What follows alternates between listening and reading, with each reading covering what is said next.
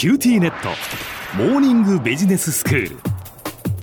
今日の講師は九州大学ビジネススクールで社会心理学組織心理学がご専門の三上聡美先生です。よろしくお願いします。よろしくお願いします。先生今日はどういうお話でしょうか？今日は人の認知的な発達についてお話をしてみたいと思います。はい。在宅勤務に伴ってお家で過ごす時間が長くなることで子供と過ごす時間も増えたという方もいらっしゃるのかなと思います、うん一緒に過ごしていると毎日が慌ただしく過ぎていくかとは思うんですけれども、ふとした時に子供がこんなことができるようになっただったりとか、子供の成長に気づくことも多いのではないかなと思います。ああそうですね特に小さいうちはあのあっという間に成長していきますよねそうですよね。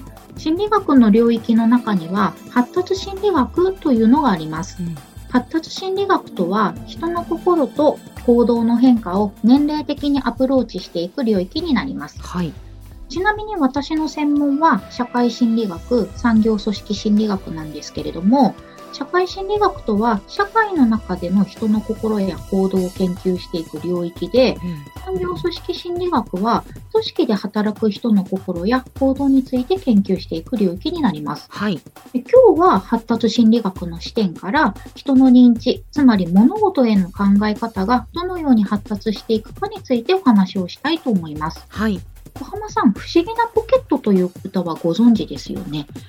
のあのポケットを叩くとビスケットが一つっていうあの歌ですよね。あ、はい、もう一つ叩くとビスケットは二つでしたか。そういうはい歌ですよね。はいははいい。綺麗な歌ありがとうございます。いえとんでもないです。私は幼稚園の年長か小学校低学年の頃かに、この不思議なポケットの歌を聞いたときに、ビスケットは増えずに2つに割れるだけ。ビスケットが粉々になったらポケット汚れるじゃんと思ってた記憶があるんですね。はい。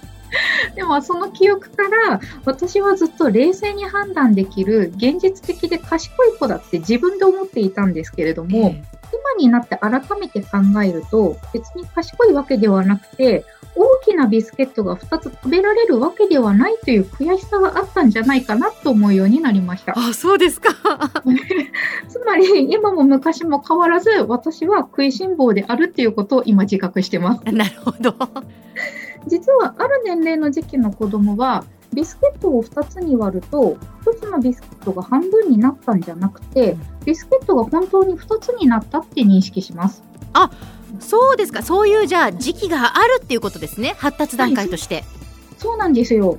で、発達心理学では人が物事を認識していく段階があるっていう研究も結構多く行われています。はい。でその中でピアジェという人の認知発達理論が代表的なので、その理論をご紹介したいと思います。はい。ピアジェは人の認知的な発達を4つの段階に分けています。4つの段階をそれぞれ感覚運動期、全操作期、具体的操作期、形式的操作期と呼んでいます。はい。まず感覚運動期から始まりまして、うん0歳からだいたい2歳ぐらいまでの時期とされています。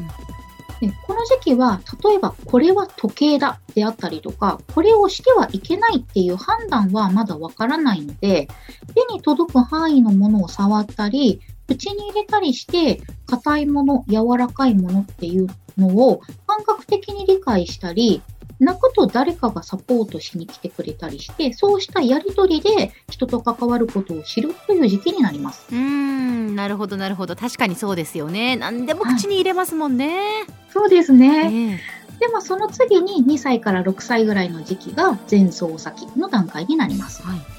で、2歳ぐらいになると歩くのもだんだん上手になってきて、言葉を使ってのコミュニケーションもちょっとずつ上手になっていく時期になると思います。はい。この時期は0歳から2歳までの感覚運動期からステップアップして、物事をイメージすることが可能になってきます。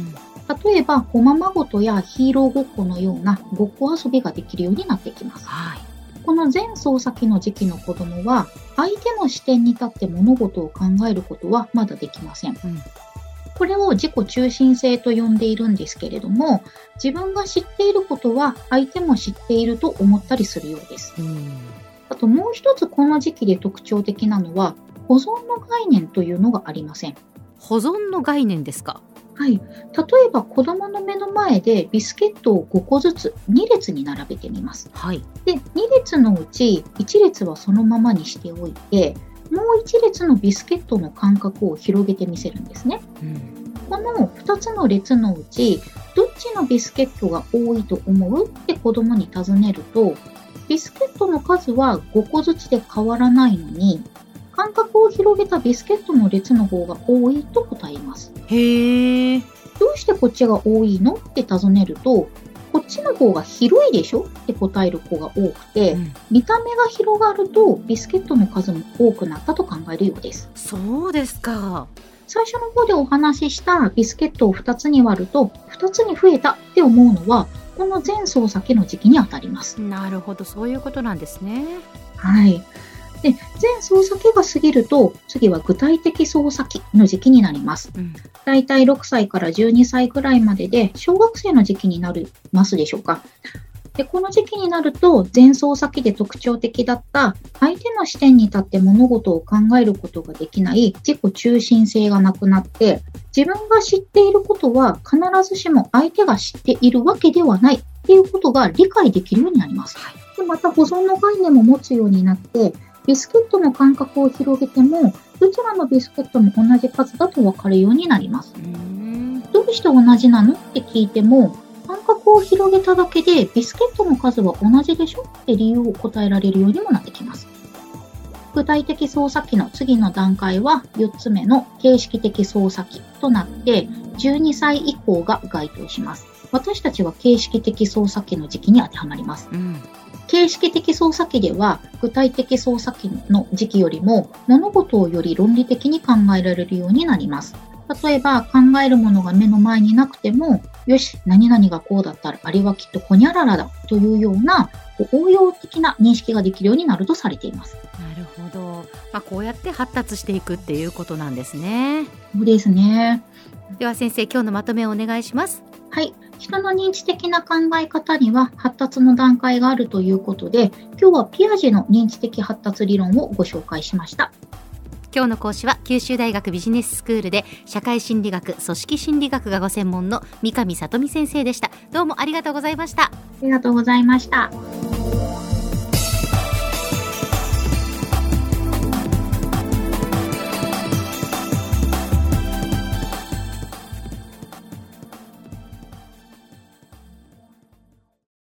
QTnet。